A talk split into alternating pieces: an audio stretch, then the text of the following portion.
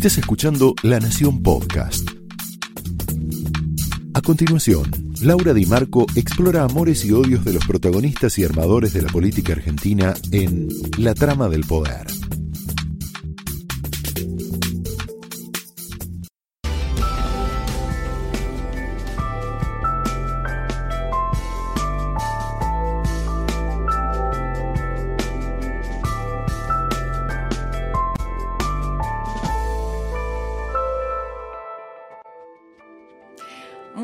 Noches, bienvenidos a la trama. Y si hoy le tuviéramos que poner un título a este día, el título sería Cristina acelera a fondo para llevarse puesta a la justicia. Sí, como lo estás escuchando. Hoy como nunca quedó claro que Cristina está acelerando a fondo para llevarse puesta a la justicia y que empezó a correr la cuenta regresiva para que Alberto Fernández cumpla con su parte en el pacto inicial, el que lo llevó al poder. ¿Cuál es ese pacto? Lograr la limpieza de sus causas y la de sus hijos. Te voy a contar los hechos, hechos concretos, que van en este sentido. Podríamos decir que con lo que pasó hoy en el terreno de la justicia, que fue muy grave, y la queremos eh, explorar en profundidad, es una movida muy relevante en la meta de la impunidad y lo que podría pasar, porque te quiero contar lo que podría pasar. Alberto Fernández mostró o se mostró claramente, ya no como presidente, sino como el abogado penalista estrella de Cristina, como lo que fue. Las interpretaciones son subjetivas, pero los hechos son soberanos. ¿Qué te quiero decir con esto? Que hablan por sí mismos. Vamos a mostrarte los hechos entonces. ¿Qué pasó hoy? Hoy, vamos despacito, la Oficina Anticorrupción, es decir, el gobierno, decidió retirarse de las principales causas que investigan a Cristina por corrupción. Otesur y los sauces. Son casos que además preocupan mucho al kirchnerismo y a Cristina específicamente porque son expedientes en los que están procesados Máximo y Florencia Kirchner, sus hijos. El jefe de esta oficina, crucial en la lucha contra la corrupción, es Félix Kraus. ¿Quién es Félix Kraus? Un militante hiperkirchnerista, te lo voy a mostrar. Lo vemos ahí, militante hiperkirchnerista, tiene el mismo perfil, para que te ubiques, que Horacio Pietragala, el secretario de Derechos Humanos, ¿te acordás que pidió la libertad de Jaime y de Martín Báez? ¿Qué significa esto? Indudablemente, esto es un golpe a esas causas, mucho más si, como se especula, la oposición, especula la oposición y los funcionarios judiciales críticos, a otro organismo del Estado, la Unidad de Información Financiera, también desistiría de ser querellante, es decir, acusadora en esta causa. Es decir, se retirarían dos organismos. Quiero ir despacio con esto. Esto circula en los, en los pasillos de la justicia. No sucedió. Puede suceder también que la UIF se retire. En la UIF está Carlos Cruz, tiene un apellido similar al señor Cruz, es otro, Carlos Cruz, es un abogado peronista, profesor universitario, muy amigo del presidente. Cruz, igual que el jefe de la Oficina Anticorrupción, dio indicios de que su oficina podría dejar de ser querellante en los casos que complican a Cristina. ¿Cuándo? Cuando fue nombrado en su cargo y le hicieron una entrevista. ¿Y entonces qué dijo? Dijo que la UIF, que es un organismo que se dedica a investigar delitos financieros, no debería abocarse a investigar la corrupción estatal o política, sino al lavado de dinero proveniente de las offshore. Esto es lo que dijo Carlos Cruz. La verdad es que no se los puede acusar de no blanquear sus objetivos para los que quieran verlos. Y me quiero detener acá un minuto para darle espacio a, nuestro invitado de hoy, que es eh, Jorge Osona, el historiador Jorge Osona, e integrante del club político, un súper prestigioso intelectual, para que me eche un poquito con sus comentarios este editorial. ¿Cómo lo ve, Jorge Osona? Bienvenido y me gustaría saber qué pensás de este avance sobre la justicia. ¿Qué tal, Laura? Mira, todos nos preguntábamos cómo iba a ser. Finalmente lo que está ocurriendo es que, está pasando, bueno, y está siendo así. Esto era la crónica de, un proceso anunciado. Finalmente, eh, la alianza entre los dos Fernández tenía un sentido que era lavar a la vicepresidente, porque la vicepresidenta, dicho sea de paso, es la única que tiene un proyecto político más o menos sólido, que es de una u otra manera volver, ella o a través de alguien, ¿no? en el año 2023. De manera que todo lo que está ocurriendo es esperable. Pero el plan, Jorge, parece ser más ambicioso todavía, a jugar por las declaraciones de los propios protagonistas de esta trama jurídica. En una entrevista que publica hoy Clarín, Kraus, el titular de la Oficina Anticorrupción, hizo una declaración que podría anticipar una vista previa, ¿viste?, del desguazamiento de la Oficina Anticorrupción. Un organismo que siempre fue molesto para el kirchnerismo. Escuchá lo que te estoy diciendo. Desguazar la Oficina Anticorrupción. Dijo Kraus, la declaración es esta, la estamos viendo, este es el primer capítulo, lo adelantó, es decir, el que avisa no es traidor, ¿no? Este es el primer capítulo para reordenar nuestra intervención judicial, para resetearla de alguna manera. Desistiremos de otras querellas más e iniciaremos otras pocas. A buen entendedor, ¿no? Estas palabras. En medio de la pandemia, el presidente busca tratar una reforma judicial que anunció en su discurso ante la Asamblea Legislativa y que la verdad es que tiene un fin noble. Lo que pasa es que en este contexto realmente eh, siembra dudas, ¿no? Se está hablando de ampliar el número de miembros de la Corte. eh, no es noble el ampliar el número de miembros de la Corte si la reforma judicial que pretende descontaminar a Comodoro pide los servicios de inteligencia. Pero vamos al tema de la Corte. ¿Qué, son las versiones que están circulando, no oficialmente confirmadas, en este proyecto de reforma judicial? Ampliar la Corte y llevar sus miembros de 5 a 7 a 9 o incluso a 15. Esto lo dijo el abogado debido, Maximiliano Rusconi. Tiró este último número. Te lo paso en limpio. La actual composición de la Corte impide dominarla. Esta es la verdad. Impide dominarla por completo. ¿Qué necesitan? Cortesanos afines por eso se habla de ampliar, poner a un Zaffaroni o incluso a un radical como Gil Lavedra, escucha, radical Gil Lavedra se supone que es de la oposición, pero los funcionarios críticos y la oposición dicen que es muy afín al peronista Ricardo Lorenzetti. ¿Te acuerdas que fue presidente de la Corte durante la época de Cristina? Es decir, esto es todo una especie de entongue, ¿no? ¿Qué pensás eh, ¿Qué pensás, Jorge, de esto, de este entramado? Mira, es una trama bastante misteriosa, ¿no? Porque eh, cuesta imaginarlo a Gil Lavedra, eh, bueno, en esta componenda, ¿no? De todos modos, daría la impresión de que se trata de una jugada política más de fondo, ¿no? Que por detrás de este aspecto judicial hay gente que se está aproximando al gobierno y que puede llevar a, darnos algunas sorpresas este, en términos de la composición del oficialismo, es decir, una nueva transversalidad. Hay que ver que Alberto Fernández fue un poco el autor intelectual de la transversalidad, de modo que a lo mejor eh, este aspecto judicial es anticipatorio de otro más estrictamente político, ¿no? ¿Y sabes también que fue Alberto Fernández cuando era jefe de gabinete de Néstor Kirchner? Alberto Fernández, que tanto criticó a la mayoría automática del menemismo, para los que son un poco más grandes, ¿se acuerdan? apoyó en el primer gobierno de Néstor Kirchner la reducción de la Corte a cinco miembros y creó una Corte muy, muy prestigiosa durante ese primer gobierno, ¿no? donde estaba Carmen Argibay, por ejemplo.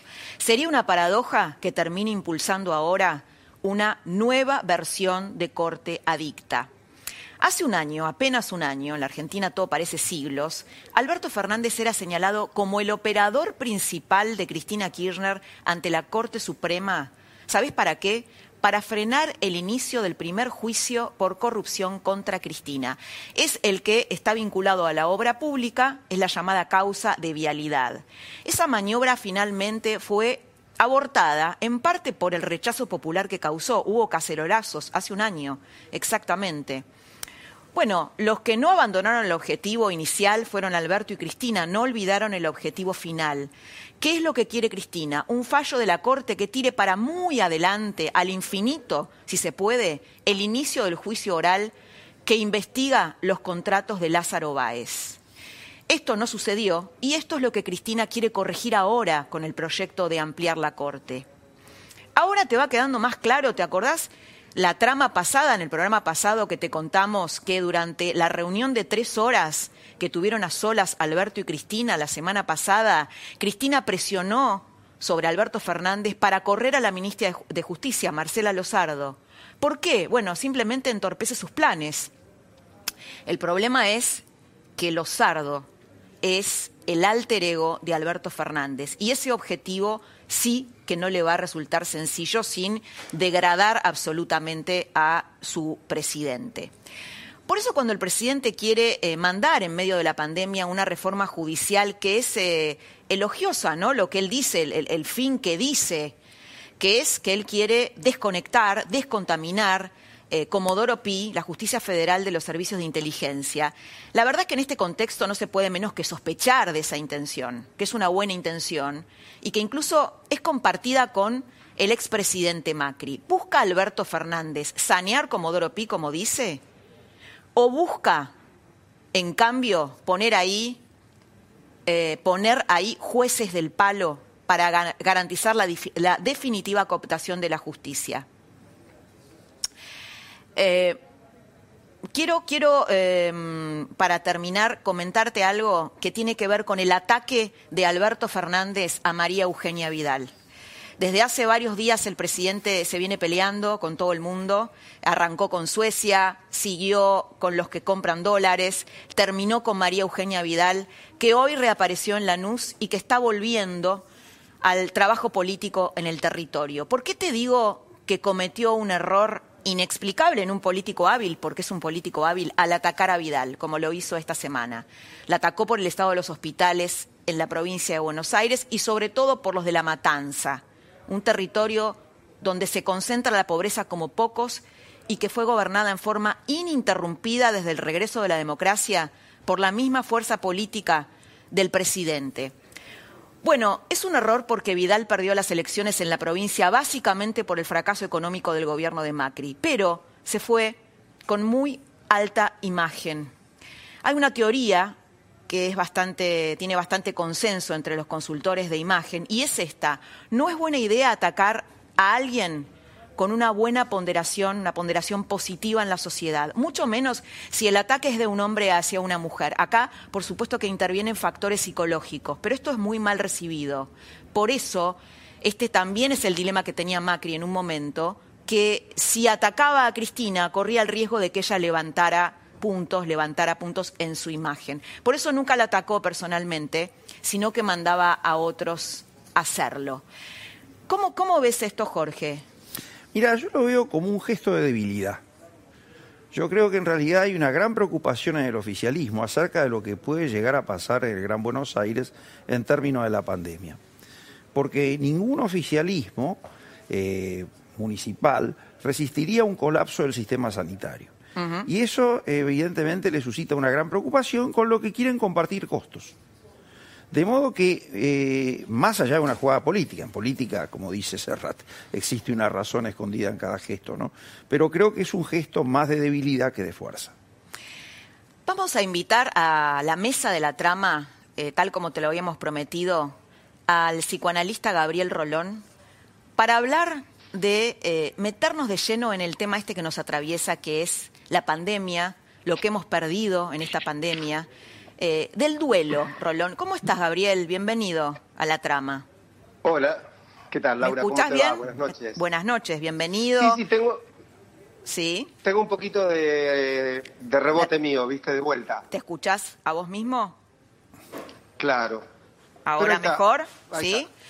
Bueno, quería primero preguntarte por algo que, algún concepto que en algún lugar eh, explicaste que tiene que ver con con, lo que perdimos, ¿no? Los argentinos perdimos con la pandemia y con el estar encerrados muchas cosas, ¿no? Perdimos sueños, proyectos, plata. ¿Cómo estamos tramitando eso? Como podemos, Laura. Yo creo que cada uno lo tramita con las herramientas que tiene. Hay personas que, como decíamos, el abanico de pérdida es muy amplio algunos han perdido la vida, otros han perdido un ser querido, algunos han perdido años de esfuerzo, digamos, estoy pensando en esa persona que después de, mucho tiempo a lo mejor dejó un empleo para ponerse un kiosco o que estaba pensando en, no sé, cambiar el taxi, tenía unos ahorros, eh, desde lo material hasta lo espiritual, hasta lo totalmente afectivo, hemos perdido abrazos, encuentros, eh, personas que han festejado su cumpleaños solas, se han suspendido casamientos, es decir, no importa si la pérdida es enorme o es pequeña, pero todos hemos perdido algo. Y esto es lo primero que hay que asumir, es una época de duelos, y en los momentos de duelos uno está entristecido, a veces está un poco enojado, sintiendo que, esto es injusto, eh, son momentos muy complicados ¿no? de sobrellevar, donde es importante poder agarrarnos de las herramientas que tengamos a mano. Por eso, digo, cada uno se defiende con lo que tiene. Algunos como, no sé, yo, yo puedo estar trabajando en mi casa porque puedo atender pacientes online, entonces trato de, estructurar mi día trabajando, eh, ayudando a mis pacientes y a la vez ayudándome a mí mismo. De esa manera, estando activo, eh, pensando, eh, bueno, otro lo hará de otra manera, pero lo, lo que creo que lo que sí tenemos que saber es que nunca se supera un duelo negando la pérdida. O sea, si lo peor que podemos hacer es decir, bueno, listo, ya está, esto falta poco, ya va a pasar y no, no, no, no. Cuando pase, este, porque yo, yo creo y estoy convencido que esto va a pasar, cuando pase nos tendremos que poner de pie para volver a pelear por nuestros sueños en una realidad que va a ser diferente a la que teníamos hace dos o tres meses. Va a ser una nueva normalidad, ¿no? una nueva normalidad, se supone. Sí, se supone, pero no, mira, no solamente por las costumbres eh, a las que vamos a tener que habituarnos, ¿no? Digo, esto de caminar con barbijo por un tiempo, de eh, no darnos un abrazo, nosotros que los argentinos somos tan, tan abraceros, tan, tan, tan del mate compartido, del asado, del, abrazo en el gol del fútbol, de lo, de lo que fuere, ¿no? Nosotros somos personas que nos comunicamos mucho corporalmente y bueno, todo eso va a traer una normalidad nueva, pero además de eso, digo, vamos a tener que salir a volver a pelear por nuestros sueños y seguramente casi todos, desde algunos escalones mucho más abajo de los que habíamos alcanzado, ¿sí? Eh, y aquellos que ya estaban mal, ah, peor aún, ¿no? Pero digo, porque esto no va a ser sin consecuencias, Laura, eh, y, es, y es importante programarse y entenderlo porque lo peor que nos puede pasar es salir al mundo desprotegidos, pensando que nos vamos a encontrar con el mundo que teníamos antes, con las mismas posibilidades que teníamos antes. ¿Por qué no? La verdad, después de esto, todo nos va a costar un poco más, lo cual no quiere decir que no valga la pena por supuesto que va a valer la pena ponerse de pie, salir, sostener los sueños y mirar la vida con dignidad y volver a ver, cómo peleamos por aquello que queremos. Gabriel, vos, bueno, en tus libros que son muy exitosos contás historias, ¿no? Por supuesto, un poco transfigurando los nombres y, eh, las circunstancias. ¿Qué es lo que te cuentan tus pacientes en estos tiempos? ¿Qué, ¿Cuáles son sus angustias principales en, estos tiempos de cuarentena y de incertidumbre también, ¿no? Y de miedo. Bueno, bueno, vos estás marcando un punto que es fundamental, Laura, que es la incertidumbre, porque la incertidumbre es generadora de angustia, ¿sí? La angustia es esa sensación que nos invade cuando tenemos miedo de que ocurra algo malo. Eh, a diferencia del dolor, que es la emoción que nos embarga cuando eso malo ya ocurrió, ¿sí?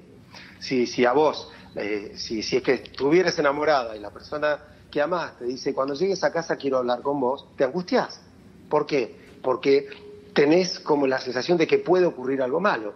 Si después cuando llegas te dice, mira, yo no quiero estar más con vos, ahí ya no tenés angustia, tenés dolor, porque ya ocurrió, ¿se entiende?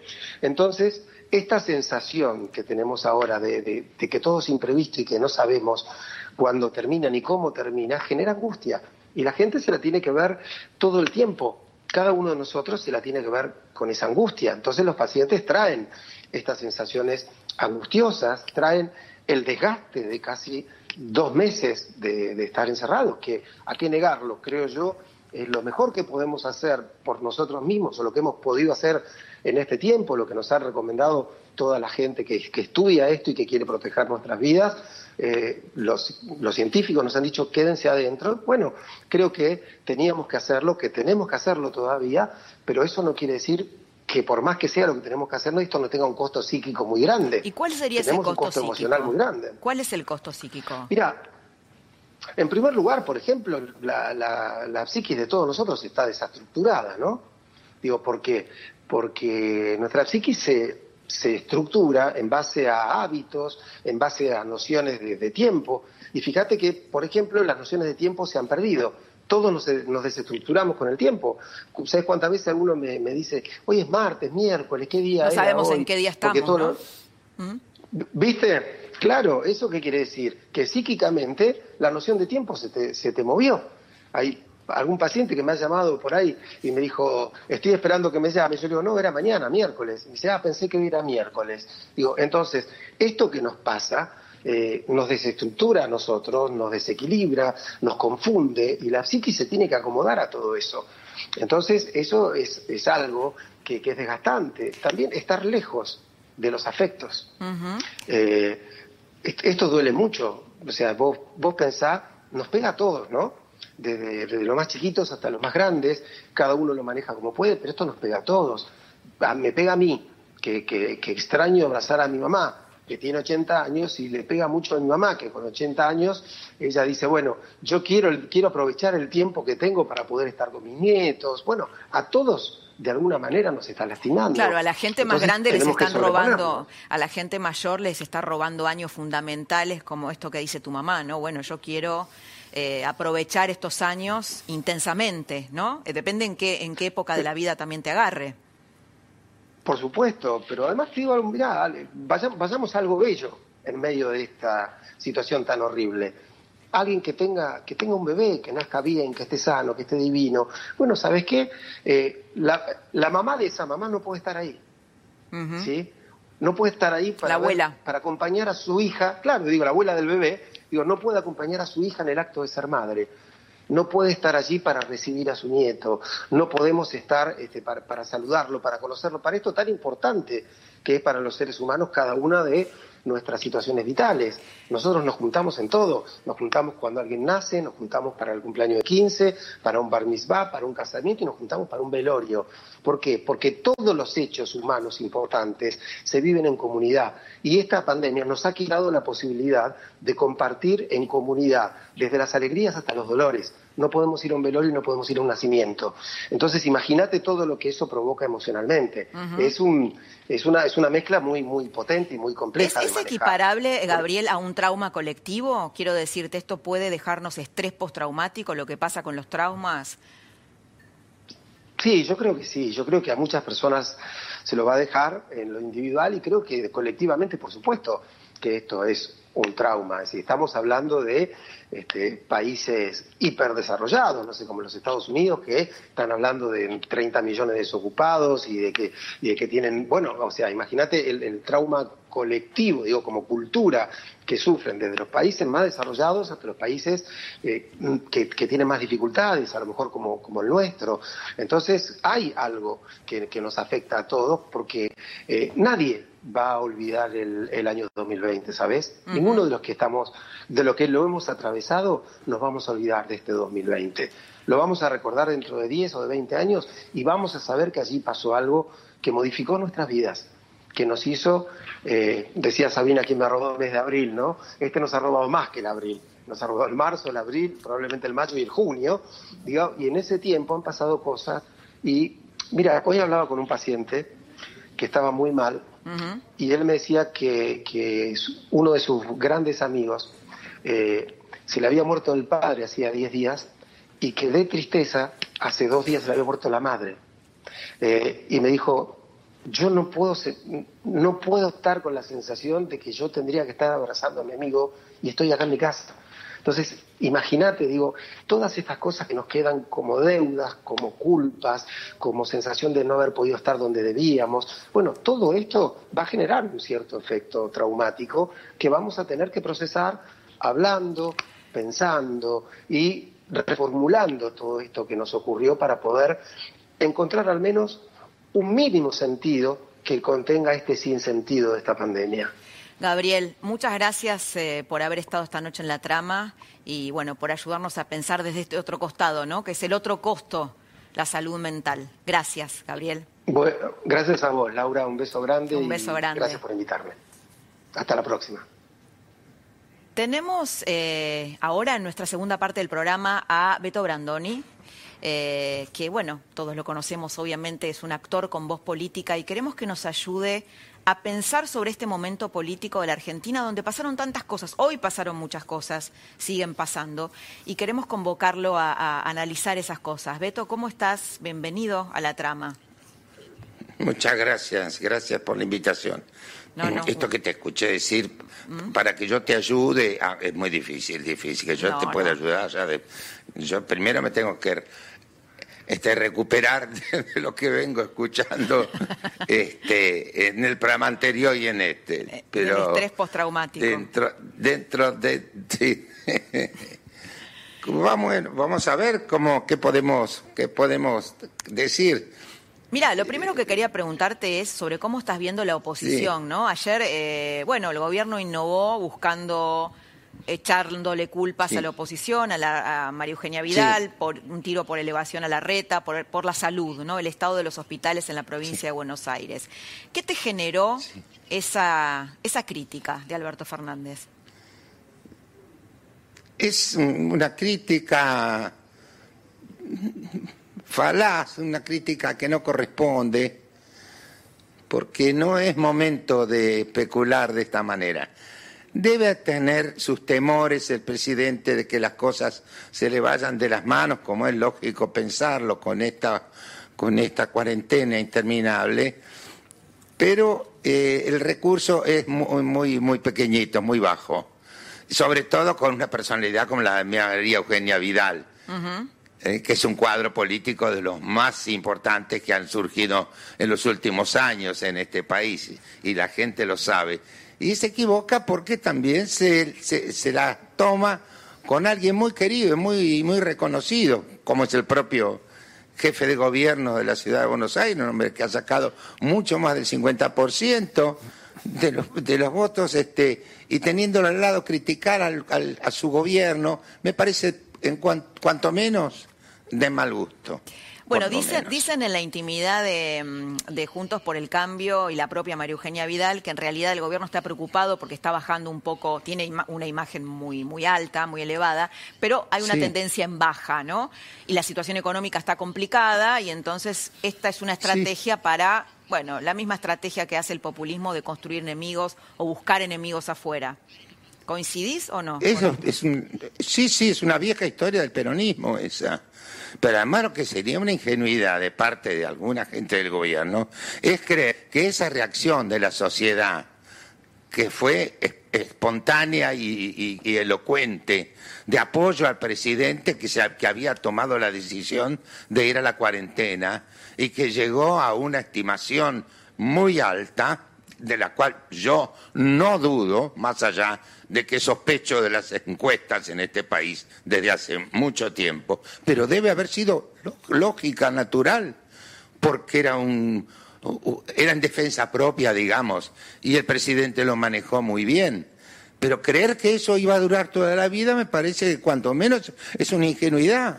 Por supuesto, después vienen los problemas, después este, hay cosas que no salen bien, otras que sí salen bien, pero esto de, de buscar o encontrar o refugiarse en general en un enemigo, encontrar un enemigo, y si lo tiene bien y si no lo inventa y si no lo sospecha, es un viejo truco del peronismo de toda la vida.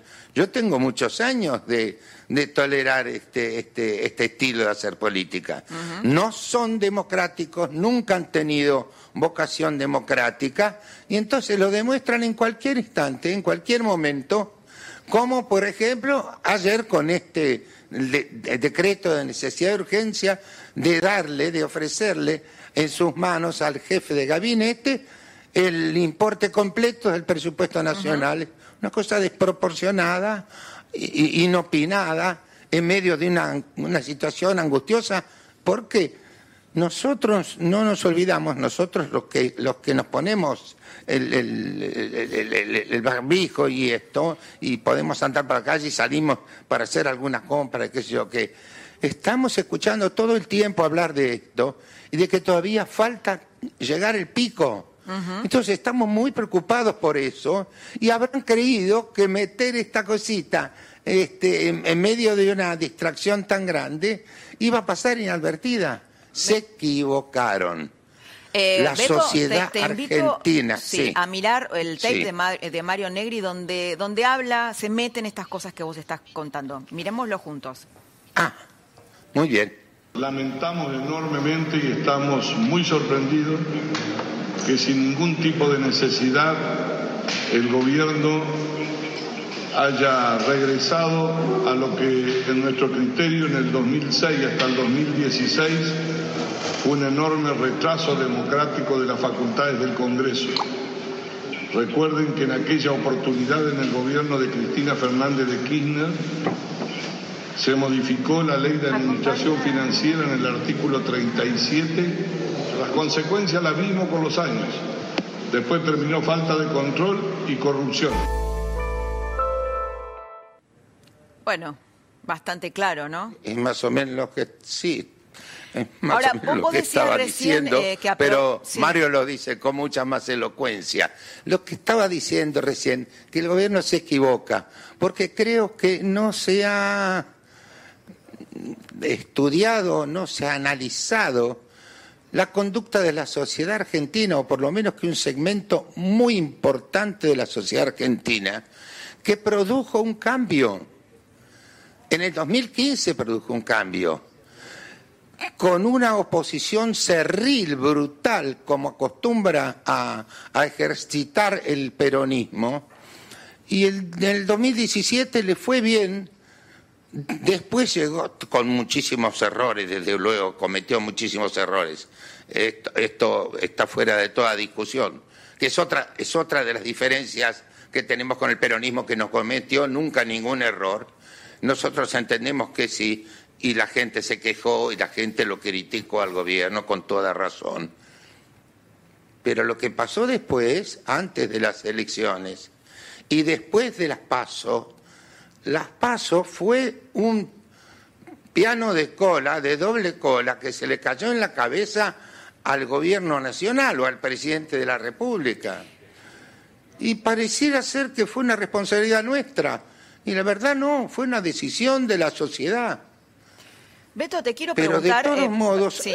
sí. No, no, eh, te quiero. Eh, no quiero decir, para ser más sintético. Sí. Y después el gobierno se va en medio de una manifestación multitudinaria en Plaza de Mayo, que es un hecho bastante curioso de despedir de esa manera a un gobierno que perdió. Sí, a un gobierno y por otra parte fue el único, el único no peronista y el único en 91 años que terminó su mandato, cosa de la cual no deberíamos olvidarnos.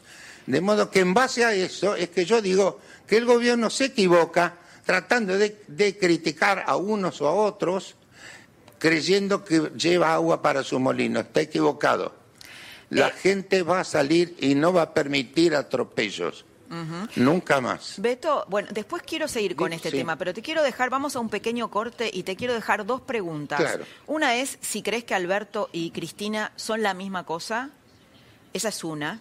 Y la otra, si este gobierno o el pacto entre Cristina y Alberto Fernández inicial busca la impunidad de Cristina Kirchner. No me lo contestes ahora, volvemos en un ratito.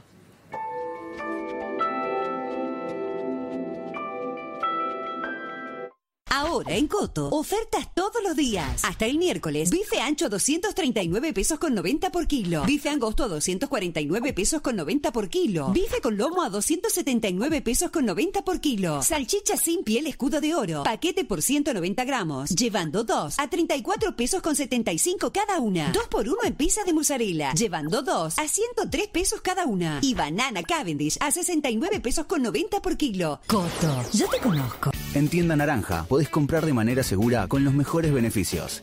Eso que querés, compralo hasta en 10 cuotas cero interés y te lo llevamos a tu casa. Disfruta tienda.naranja.com. En Divanlito tenemos los sofás convertibles perfectos para disfrutar al máximo el placer de estar en casa.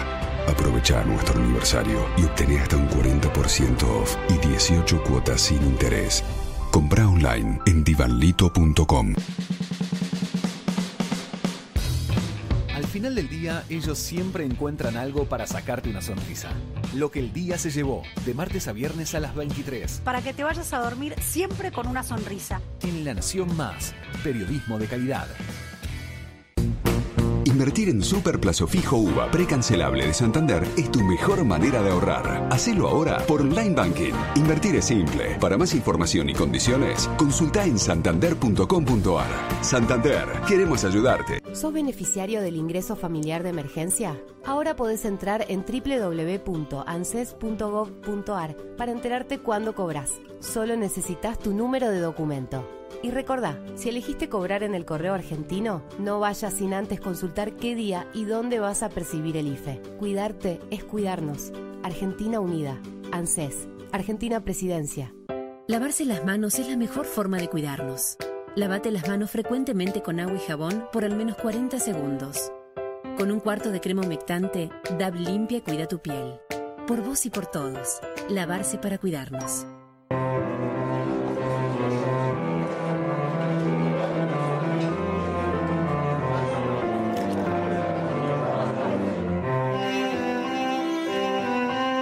Los Haroldos State, mucho más de lo que esperás. Ahora en Coto, ofertas todos los días. Hasta el miércoles, elegí la promoción que más te guste. Hasta 18 cuotas sin interés o 10% de descuento en un pago exclusivo de nuestra comunidad en productos seleccionados de Electro. Exclusivo para venta online, envío a domicilio sin cargo hasta el 20 de mayo. Coto, yo te conozco.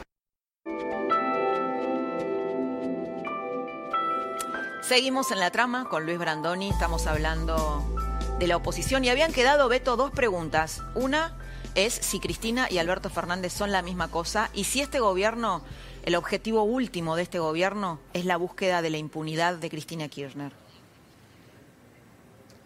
Eh, yo no creo que sean lo mismo, pero tienen cada uno sus características personales. Pero lo que me llama más la atención es la relación eso, eso sí me resulta curioso y difícil de explicarme, porque no hubo ninguna persona en la República Argentina durante varios años que hablara peor de la Presidenta de la República que Alberto Fernández, con una, una crudeza y una dureza brutal. Y lo que no entendí es que en un rato tomaron un café, creo que en una hora, hace unos, ya unos meses, este, se zanjó toda diferencia. Esto me llama la atención, todavía no lo puedo entender. ¿Cómo puedo entender que después de eso haya lealtades o fidelidades? Sí, la, propia Cámpora también, ¿no? Era, era como uno de los enemigos predilectos junto con Massa. Por supuesto. Era Alberto Fernández, ¿no? Sí, el, otro caso similar, más o menos, no igual, pero similar, es el de Massa. Pero bueno, estas son las cosas que evidentemente el general Perón tenía tenía alguna frase que ha quedado en la historia y que fueron acertadas. Cuando decía, dice que nos peleamos, no, no, nos peleamos, nos reproducimos. Pero me parece que ahora ya no hay reproducción. Lo nombraste a Massa. Yo creo que... Sí. No hay reproducción y que habría. No, no, no, yo creo, bueno, los resultados de las elecciones hablan de que no hay, no hay una unanimidad política en este país, no. Yo creo que la sociedad ha, cambiado, la sociedad tiene una voluntad de participar en la política extraordinaria. Yo creo que hay un entusiasmo, un, fervor este, por participar que yo no lo recuerdo desde el año 83 que fue un año particularmente fervoroso, porque salíamos de la, dictadura, por todo lo que significaba, salíamos de la dictadura, había partidos políticos enjundiosos, en fin. Este, pero acá la gente no va, no va a aflojar, no, va, no se va a dejar llevar por delante. En, lo que sí me, me, pareció sorprendente cuando el presidente dijo que este, Cristina y yo somos la misma cosa. Eso me, digo la verdad, me sorprendió. Y la segunda pregunta que vos me haces es si se, se, han hecho este acuerdo político para buscar impunidad. No hay ninguna duda. Es lo primero que han buscado, es lo único que, lo que más les interesa de todo, y además tratar de recuperar una, esa, esa vocación irrefrenable que tiene el peronismo de la unanimidad y lo resuelve de, esta manera, como lo hizo siempre, como se hizo siempre. somos muchos, somos todos, somos la patria, somos el pueblo. Y el que no está con nosotros es un es un gorila, es un antipatria, un oligarca, este, un enemigo. La verdad que te quiero te quiero invitar Oh, sí. porque quiero que mires con- que miremos todos un tape de masa y quiero que me digas es un- son unas Ah. una definición de masa ya que lo mencionamos recién y quiero que me digas qué pensás de esta definición de masa. Mira, Pro es más eh, por trabajo, por acción, por vínculo con, con, su, con su dirigencia, es mucho más la reta que Macri. Cualquiera que conoce de verdad la gestión de la ciudad y el nacimiento del PRO sabe que en realidad Macri nunca gobernaba. Gobernaba la reta primero como jefe de gabinete y ahora como jefe de gobierno. el PRO es más la reta que Macri. Y acá te aclaro algo, el mejor amigo que tiene eh, la reta en la política es Sergio Massa.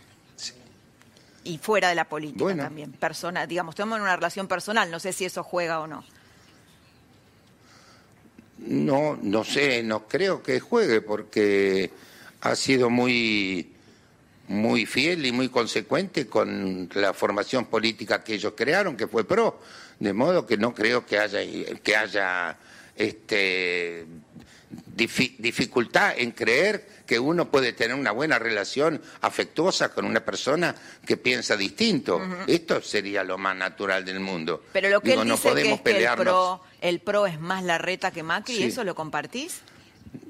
Yo no creo, yo no sé, pero este, la verdad que acabo de decir que este señor, del cual decían que no sabía nada, que volvía marcha atrás, que se equivocaba, cosa que hizo mucho antes y bastante más seguido este gobierno, de dar marcha atrás en muchas cosas, pero resultó que fue el único que llegó en 91 años a cumplir su mandato en la República Argentina no siendo peronista, de modo que y se, y se fue ovacionado y, y en, y en andas. Ahora, si siguen creyendo que no existe, si creen realmente el propósito de la señora, de la viuda de Kirchner, de que si no le da los atributos del, man- del, del- del presidente, del cargo que ganó legítimamente en, en elecciones democráticas, si yo no te doy los atributos, bueno, sos presidente, por eso le decían que no, era presidente, Macri basura, vos sos la dictadura, todas esas cosas, antes de que asumiera, resultó que no, y que se llevó el 41% de los votos, lo cual me hace pensar a mí, y, las cosas que ocurrieron con, esta desdichada pandemia, que la sociedad no se va a dejar llevar por delante. No, no, no se equivoquen, me parece que hubo un cambio en el 2015 y que eso no, no terminó ni se disolvió.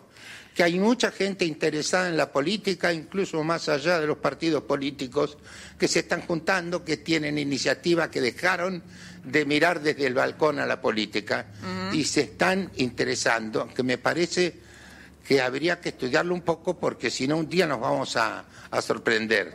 Y además, por supuesto, un detalle que no es menor, este no es momento para, para intentar nada de eso, pero la gente de- que apoyó al gobierno de Cambiemos llevó adelante manifestaciones espontáneas de las cuales no hay memoria en este país.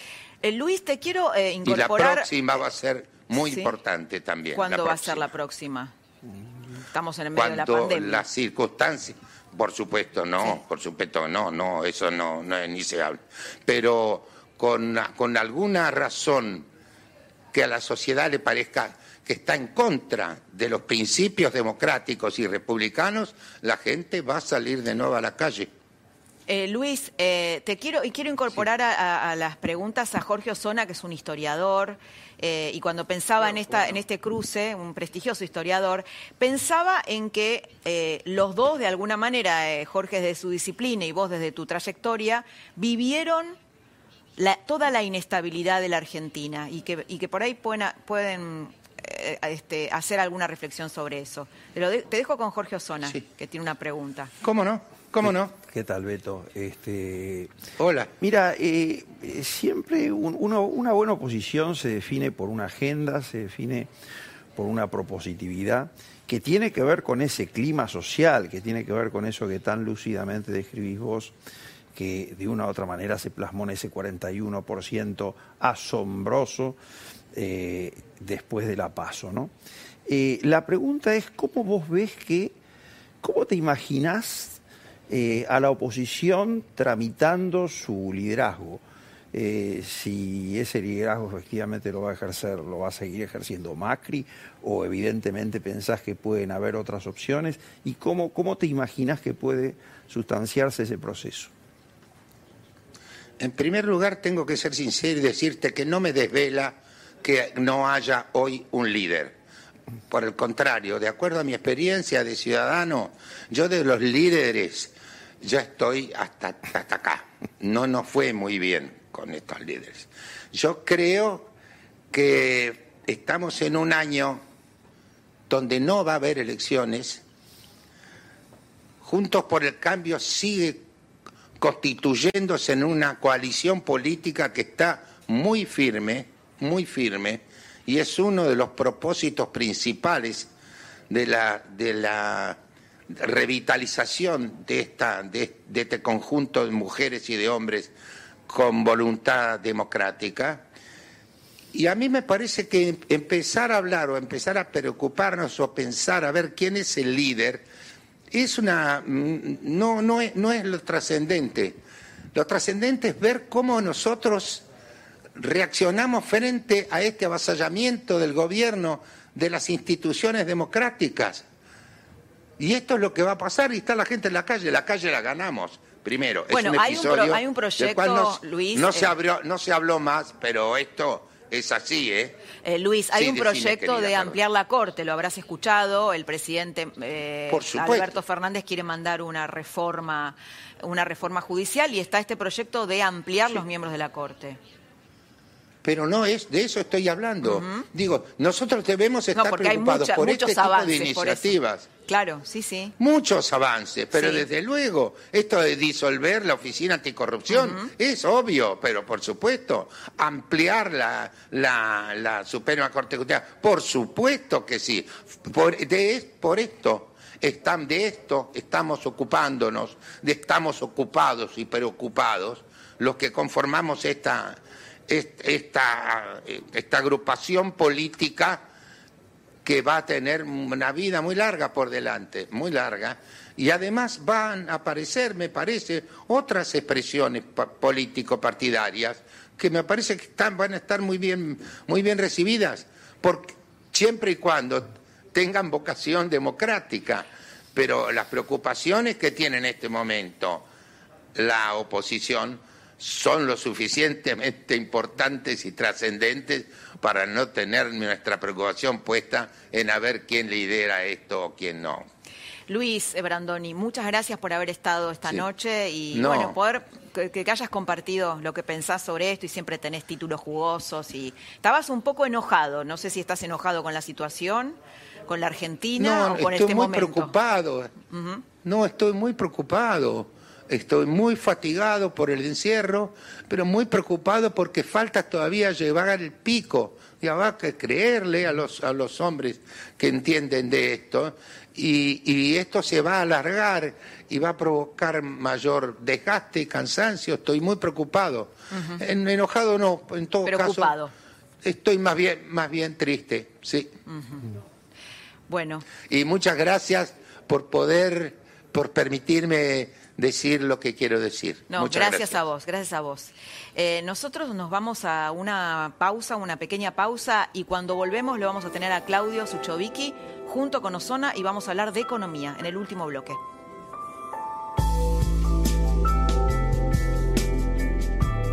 En Coto, ofertas todos los días. Hasta el miércoles, 40% de descuento en la segunda unidad y un 30% más exclusivo de nuestra comunidad, llevando dos productos iguales en Nescafé, cacao en polvo Nesquik, puré, sopas y caldos Nor, cuidado oral y suavizantes para la ropa. 50% de descuento en la segunda unidad, llevando dos productos iguales en patitas y en marcas seleccionadas de agua mineral, gaseosas, hierbas y en todas las galletitas dulces y rellenas. Y 3x2 en Levité botella por 2 litros y un cuarto. Y marcas seleccionadas de cervezas. Coto, yo te conozco. Con Naranja, compra hoy en Plan Z, tres cuotas, cero interés y pagar recién en julio en Disco, Bea y Jumbo. Con Naranja, podés. La nueva tecnología de Colgate Total 12 reduce bacterias en tus dientes, lengua, mejillas y encías, creando una barrera protectora que dura hasta por 12 horas. Nueva Colgate Total 12, totalmente lista para una boca saludable. Complementa esa protección de 12 horas con el nuevo enjuague bucal Colgate Total 12 Antizarro. Al final del día, ellos siempre encuentran algo para sacarte una sonrisa. Lo que el día se llevó, de martes a viernes a las 23. Para que te vayas a dormir siempre con una sonrisa. En La Nación Más, periodismo de calidad.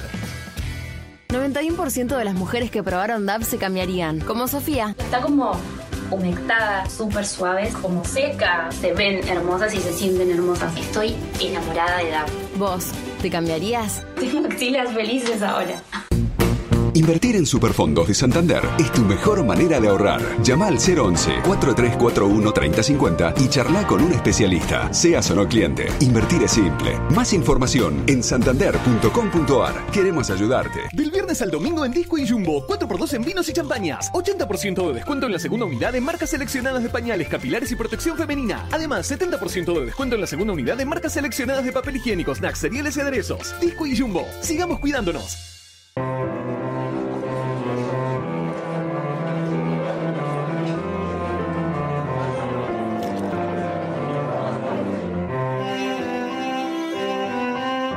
Los Haroldos State, mucho más de lo que esperás. En Walmart y Chango Más queremos acompañarte hoy más que nunca. Por eso, ahora podés contar con nuestra semana de ofertas. Las ofertas del fin de todos los días. Hasta el miércoles 20 de mayo, 3x2 en cervezas gaseosas y mucho más. 30% en galletitas, productos de almacén, perfumería y limpieza seleccionados. Además, aprovecha estos productos esenciales para tu hogar. En Walmart y Chango Más estamos 100% comprometidos para que a las familias argentinas no le falte nada. Con Naranja podés gestionar tu cuenta y pagar tu resumen por medios online sin moverte de tu casa. Es muy fácil. Conoce el paso a paso en nuestras redes. También, para cuidarnos entre todos, atendemos solo con turno en nuestras sucursales. Más información en naranja.com.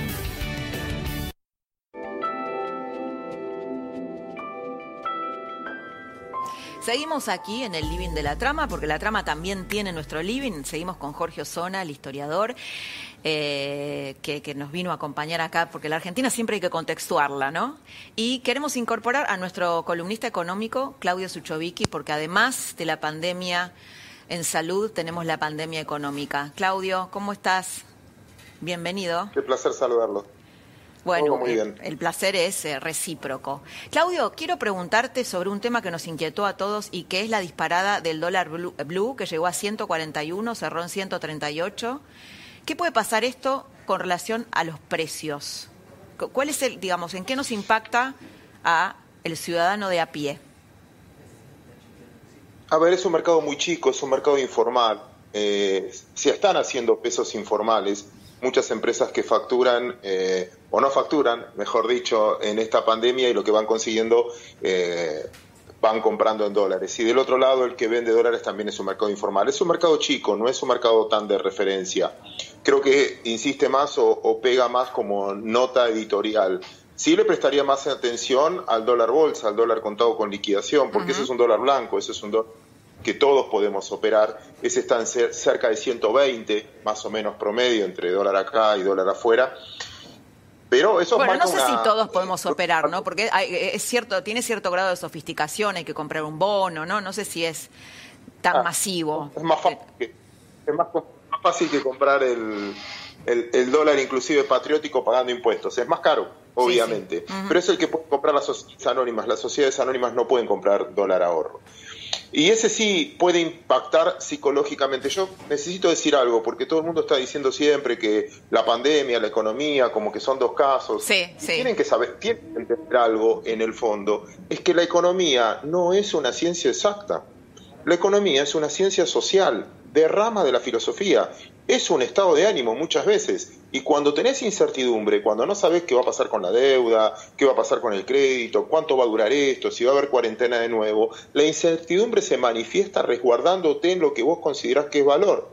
Entonces, siempre el mismo ejemplo, y cierro con este ejemplo, sé que, que están apurados. Una persona le da 100 dólares y los guarda, los guarda, porque les representa Sí. ahorro, les representa Ahora, es un seguridad. poco, un poco, ¿por qué crees que el presidente se enojó con los que compran dólares, no? Y los llamó los especuladores que hacen subir el dólar, sabiendo esto, como sabe, ¿no? En una economía que tiene un 48% de A ver. inflación interanual, 45. A ver, hagamos al revés. Déjame hacer una nota yo a ustedes dos. Y yo les pregunto a ustedes dos. Vamos a suponer A ver, que dale, por un jue- premio, juguemos. Por un premio, porque cobraste una publicidad tarde, porque lo que fuera te entraron 200 mil pesos hoy a tu cuenta. Y te entraron 200 mil pesos. ¿Qué haces con los 200 mil pesos? Eh, ¿Qué hago? Eh, compro dólar legal. No podés, 200 dólares nada más. Eh, Está prohibido. Bueno, puedo comprar eh, contado con liqui. Entonces, esa es la respuesta. Porque en el fondo decir, mira, yo mercadería no estoy vendiendo. Está todo cerrado, con lo cual... Digo, ¿cómo vas a, eh, tener una moneda que, eh, que en unos meses se te deprecia a la mitad? E- Es, lógico, Y que ¿no? entonces vos sos, Laura, entonces vos sos una especuladora timbera que estás confabulando contra el país o estás protegiendo tus ahorros. Estoy protegiendo a mis Eh, lo que estoy ahorros, buscando mi es familia. Claro, estás protegiendo tu trabajo, ¿no? Uno, uno trabaja eh, y gana dinero Repito. legítimamente y quiere que eso se conserve. Y creo que eso le pasa a la gente que tiene cierta capacidad de ahorro, aunque sea un poco, no sé. O no, o- es por protección, es por, por seguridad. Yo tengo pesos. Por los pesos no te pagan casi nada de tasa de interés, 20% anual. La inflación real de la que estamos viviendo, si contemplas todos los alimentos, está por encima. Entonces uno dice, bueno, mientras que espero, ¿qué hago? No tengo nada para un comerciante, tengo, y estoy cerrado, no, quiero estoquearme. Entonces, en el mientras tanto, por eso el, dólar informal me parece que también hay un riesgo operarlo. Yo no, no- es muy chiquito, no, no se entraría ahí en el punto. Se entraría en el peso, ¿es moneda de ahorro se deprecia todo el tiempo? Entonces, el problema del argentino con el dólar es porque no es un problema del dólar, es un problema del peso. No es que subió solo el dólar, te subió la leche, te subió la carne, se te subió. Lo que estamos viviendo es la depreciación del poder adquisitivo del peso. Eso se llama inflación. Y repito, no tiene que ver solo con el presente, tiene que ver con la percepción futura que uno tiene. Cuando uno está confiado, invierte. Cuando uno está confiado, cambia el auto, consume. Cuando uno está confiado, gasta cuenta inclusive. Y cuando uno tiene miedo, ahorra si puede, ¿no? Atesora. Eh, pero pasa en el mundo. La liquidez Claudio, es miedo, como no no, sé si hubiera- estamos un poquito justos de tiempo, quiero que tenga la oportunidad Jorge Osona de preguntarte, que tiene una pregunta para hacerte. ¿Qué tal, Claudio? Eh, una pregunta, ¿cómo ves el día después? Es decir, ¿cómo ves la recuperación cuando todo esto pase? Porque en algún momento la pandemia va a pasar y, y bueno, eh, hay muchas opiniones diversas ¿no? sobre la cuestión. Eh, ¿Lo ves rápido? ¿Lo ves lento? ¿Lo ves complicado? Muy lo veo muy desigual. Va a haber gente que, los que venden seguridad informática, siempre repito lo mismo, los delivery, eh, todo lo que tenga que ver con construcción, arreglar tu casa, arreglarla rápido porque vas a vivir varios procesos de cuarentena, los veo recuperando rápido, en el mundo y acá. Eh, es muy desigual esto. A la gente que está dedicada al mundo del turismo o del viaje le va a llevar mucho más. Al que está dedicado al mundo del entretenimiento, algunos subsistirán y otros no le van a quedar ahorros. Esto va a ser muy desigual. Hay gente que tiene oportunidades de estar comunicando como nos estamos comunicando nosotros y hay gente que no tiene agua corriente en la casa. Hay gente, por eso, eh, no se puede generalizar hoy. Depende o sea, de cómo te eh, prepares. o sea, puede, de- puede generar una decisión, eh, una, una sociedad más inequitativa o inequitativa en otro sentido, ¿no? Estoy pensando en los chicos que van a la escuela y que los chicos de clase media pueden acceder a través de el Zoom y otras plataformas y los chicos de la villa no tienen conectividad, con lo cual están perdiendo su año escolar. Tal cual. Empresas muy grandes que a veces es más fácil ser pyme, ser chiquito, porque sos más rápido para cambiar. El otro día veíamos una nota en, en, este mismo canal de que una empresa que tenía un boliche nocturno se convirtió en supermercado. Uno lo puede hacer rápido. Una empresa grande a veces transformarse le lleva más, tiempo, pero otras empresas grandes tienen la posibilidad de ser monopolio y de comprar al chiquito que no llega. No se puede generalizar, ni a todos le va a ir mal, ni a todos le va a ir bien. Va a depender también de la actitud de cada uno y de cómo em, emprenda cada uno. Después, la función que va a cumplir el Estado en ese proceso. Uh -huh. Si va a ser un Estado que, que da y solo da y el, y el individuo pasa a segundo plano, o un Estado donde va a ayudar, ayudar fiscalmente que alguien se pueda rehacer. Fiscalmente es, te saco carga impositiva para que puedas reaccionar rápido, para que dependas de vos y no dependas del otro o de la dádiva de un tercero. Y hay sociedades que eligen, hay muchas sociedades que prefieren, no, yo que se ocupe otro por mí y yo aunque sea menos cobro, y otros que dicen, no, yo tengo mi dignidad y quiero depender de mí. Eh, eso también va a depender de cuánto dure, si es un mes más, si es dos meses más, si es tres meses más, cambia la óptica. Pero insisto que va a ser desigual. Claudio, muy interesante, ¿eh? nos quedamos con el concepto que la salida va a ser desigual. Bueno, les agradezco a los dos, Jorge Osona, el historiador Jorge Osona, que nos acompañó todo el programa, un lujo. Claudio Suchovicki, eh, gracias por tu explicación sencilla, por hacer fácil lo que es difícil. Y nosotros nos reencontramos el próximo jueves a las 10 de la noche aquí en La Nación Más, en La Trama. Te quedás con Carola Gil, con lo que el día se llevó. Chau.